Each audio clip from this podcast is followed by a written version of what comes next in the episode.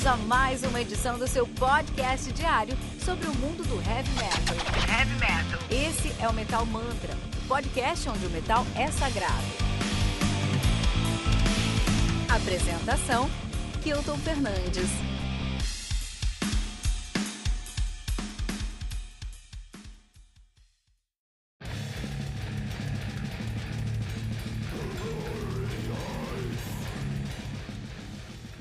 Alphaville, do Imperial Triumphant, álbum lançado no dia 31 de julho de 2020 pela Century Media Records. O conta com 9 músicas, totalizando aí 59 minutos de play.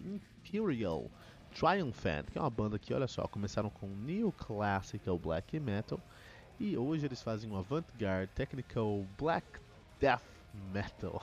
Que tag complicadíssima! Que legal, né? Os caras são New York New York nativa desde 2005, cara. Olha aí, né?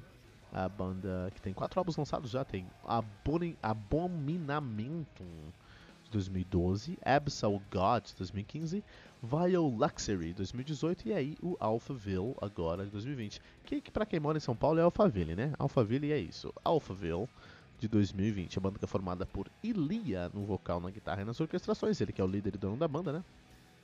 Fundador da banda.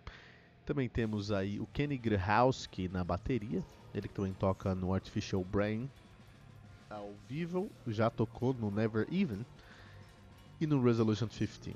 Temos o Steve Blanco no baixo, no teclado, no piano e também no vocal. Olha aí, cara. Maluquice, né? Maluquice, cara. Avant-garde americano. O que, que é o avant-garde americano? É, não é muito parecido com qualquer outro avant-garde que exista, porque avant-garde são coisas muito únicas.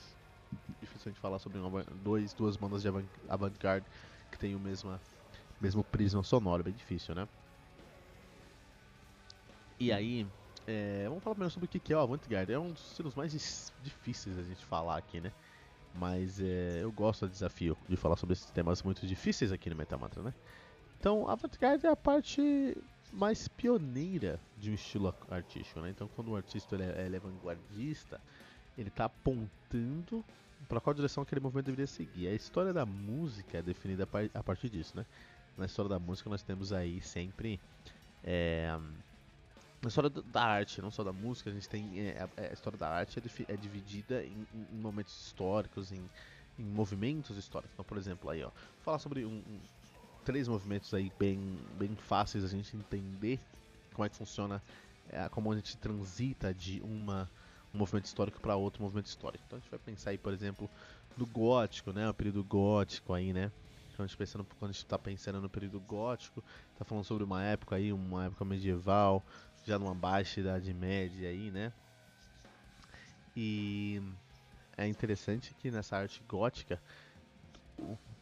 tudo era teocêntrico, né? Todas as artes eram voltadas a Deus, a, era, eh, tinha esse, esse, centrismo teológico, era tudo teocêntrico, né?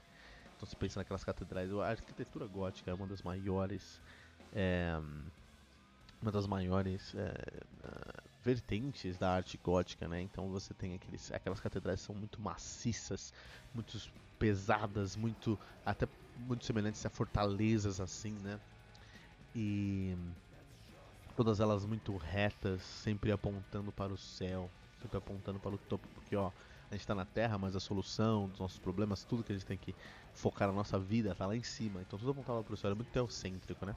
E tudo muito escuro também, porque ó, não tem sabedoria aqui na Terra, a sabedoria vem do céu. Vamos buscar lá no céu, vamos buscar lá essa sabedoria teocêntrica. Então esse aí é, esse é um movimento gótico que, que existiu por vários motivos. Motivos políticos, motivos sociais e motivos artísticos também, whatever, estava ali. Agora, quando o pessoal começou a questionar esse, essas decisões, né, falou, não, cara, é, eu acho que a sabedoria também está aqui na Terra, não está só lá no céu, né, por exemplo. Também está aqui no, no, no, na Terra, né. E eles criaram. Aí, lógico, teve uma grande. A Revolução Francesa foi uma grande é, é, é, chamariz, é muito importante para o impressionismo que começou na França, mas temos em vários outros lugares também, né? É a Bela, é a Belle, é a Belle Époque, né? Francesa, porque a, você vê os quadros impressionistas, você tem duas coisas muito interessantes. Primeiro, você tem uma, um, um, um, nível de realismo muito grande. O objetivo ali era mostrar que os homens conseguem fazer coisas incríveis também. Que o conhecimento não precisava vir de Deus, que também estava ali. Que na, na, verdade esse conhecimento era muito mais científico. Eles buscavam conhecimento científico muito mais do que o conhecimento é, religioso. Não era mais teocêntrico, já era ali é, é, antropocêntrico. O, a, o impressionismo em, em, contrapartida, em contraponto, em contrarreforma ao gótico. Começa a ter essas diferenças aí, por exemplo. A impressão do sol, do nascer do sol, né? De Claude Monet fala sobre isso, onde ele pegava como o sol, não Deus, o sol é, ilumina a, a, essa, esse cenário, essa paisagem. E como esse iluminismo, como é que essa iluminação, essa luz que a gente vai, que nós conseguimos, através dessa luz nós conseguimos ter o conhecimento que a gente precisa e não precisa mais de Deus. Nunca precisamos da verdade, é, podemos trazer esse conhecimento de nós mesmos. E é assim, a arte impressionista é muito realista, né? É muito bonita até, uma época muito bonita, um período artístico muito bonito a gente dá uma analisada por causa disso, porque você olha assim e você vê coisa, coisa, coisa bonita. Porque realmente os artistas eles queriam ali mostrar que eles conseguiam fazer coisas lindíssimas. Na verdade, né? Isso é muito interessante.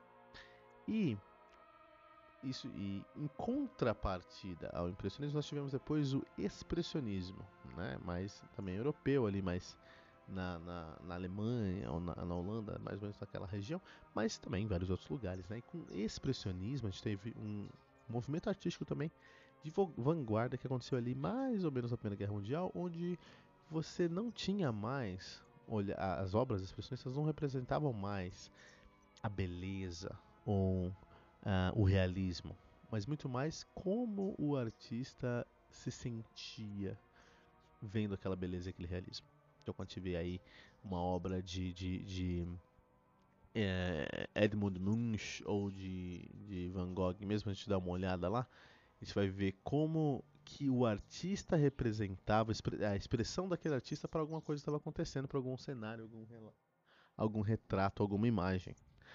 Então também era uma contra-reforma ao impressionismo. Então é muito interessante porque um estilo artístico tem que entrar em contra-reforma com o estilo artístico anterior.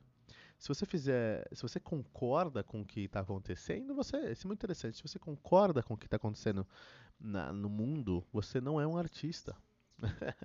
muito interessante isso, né? Um artista ele por definição, ele precisa trazer contra-reformas. Precisa entender o que está acontecendo e falar: não, eu não concordo com isso. E eu vou aqui colocar na minha arte a minha opinião, a minha visão daquilo. Criando aí, quando alguns artistas fazem, você cria um movimento e esse movimento pode ser mais ou menos relevante, né? Mas você cria um movimento.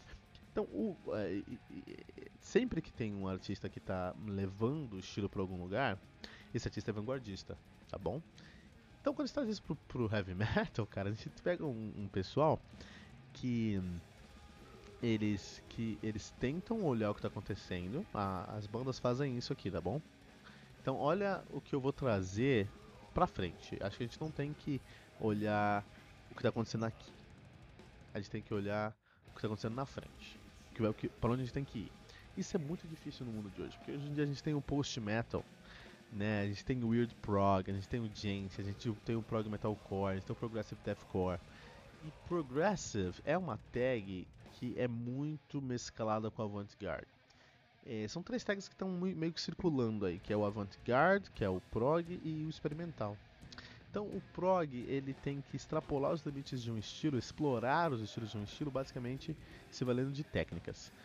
O, a, o, experimental ele tem que explorar os limites de um estilo, basicamente se valendo de instrumentos alienígenas daquele estilo, né? Fazer um heavy metal com sanfona, por exemplo.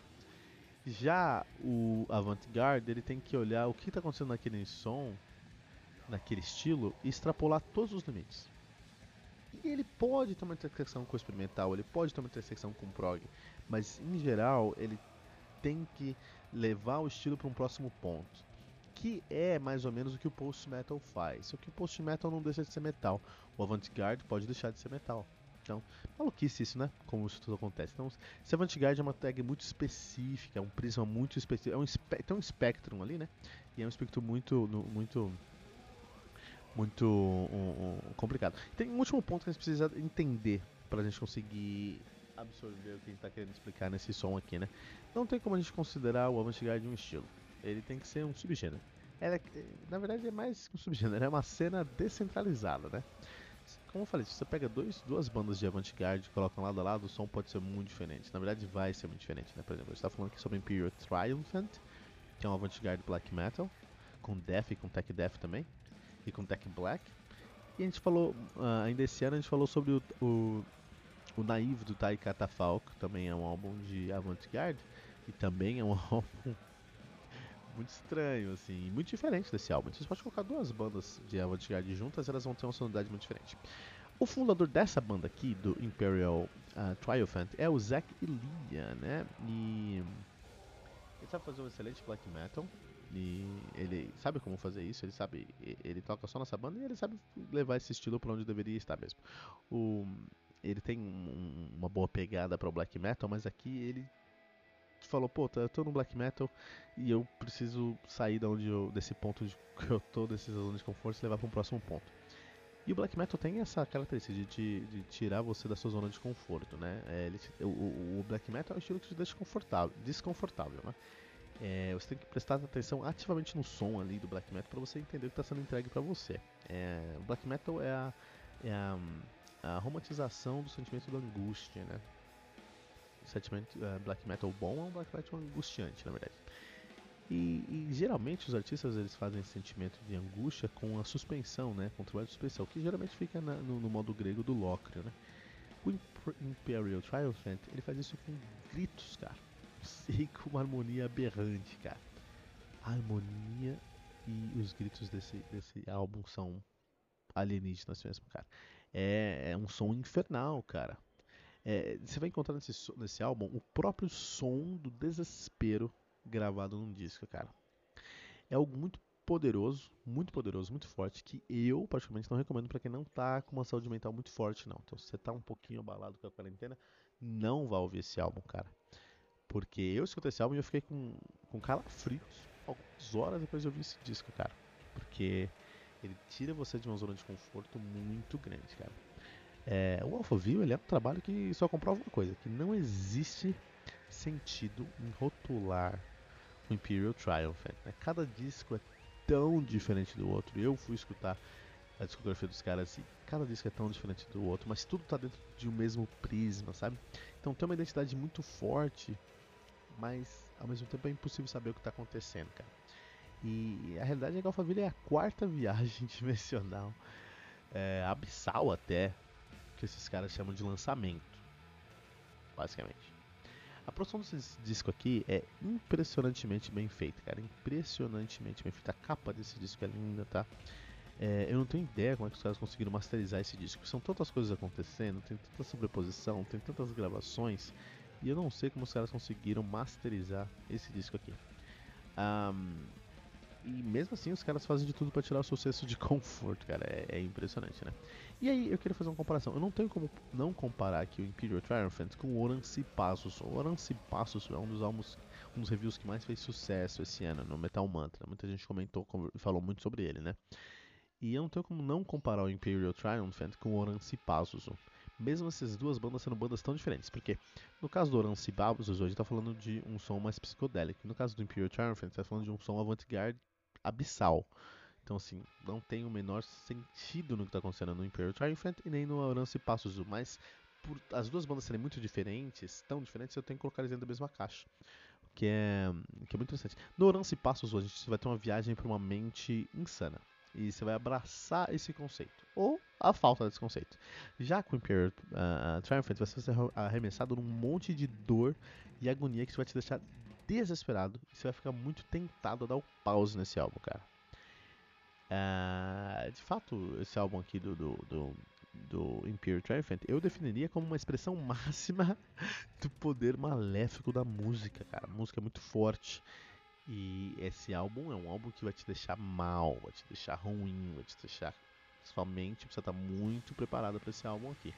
É realmente um disco maldito, cara. Eu me senti, sabe aqueles discos aquele filme de terror, não. Esse, quem escuta esse disco fica louco. Se você não tiver uma saúde muito legal, esse álbum aqui vai te deixar abalado, cara. É um disco maldito, né?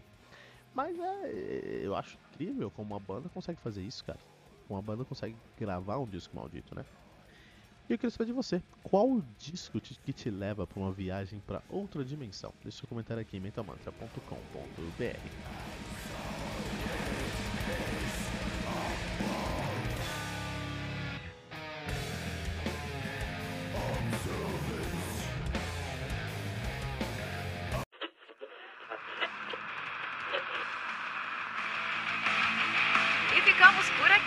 mais uma edição do seu podcast diário sobre o mundo do heavy metal. Esse é o Metal Mantra, o podcast onde o metal é sagrado. Não esqueça de deixar seu comentário no nosso site metalmantra.com.br.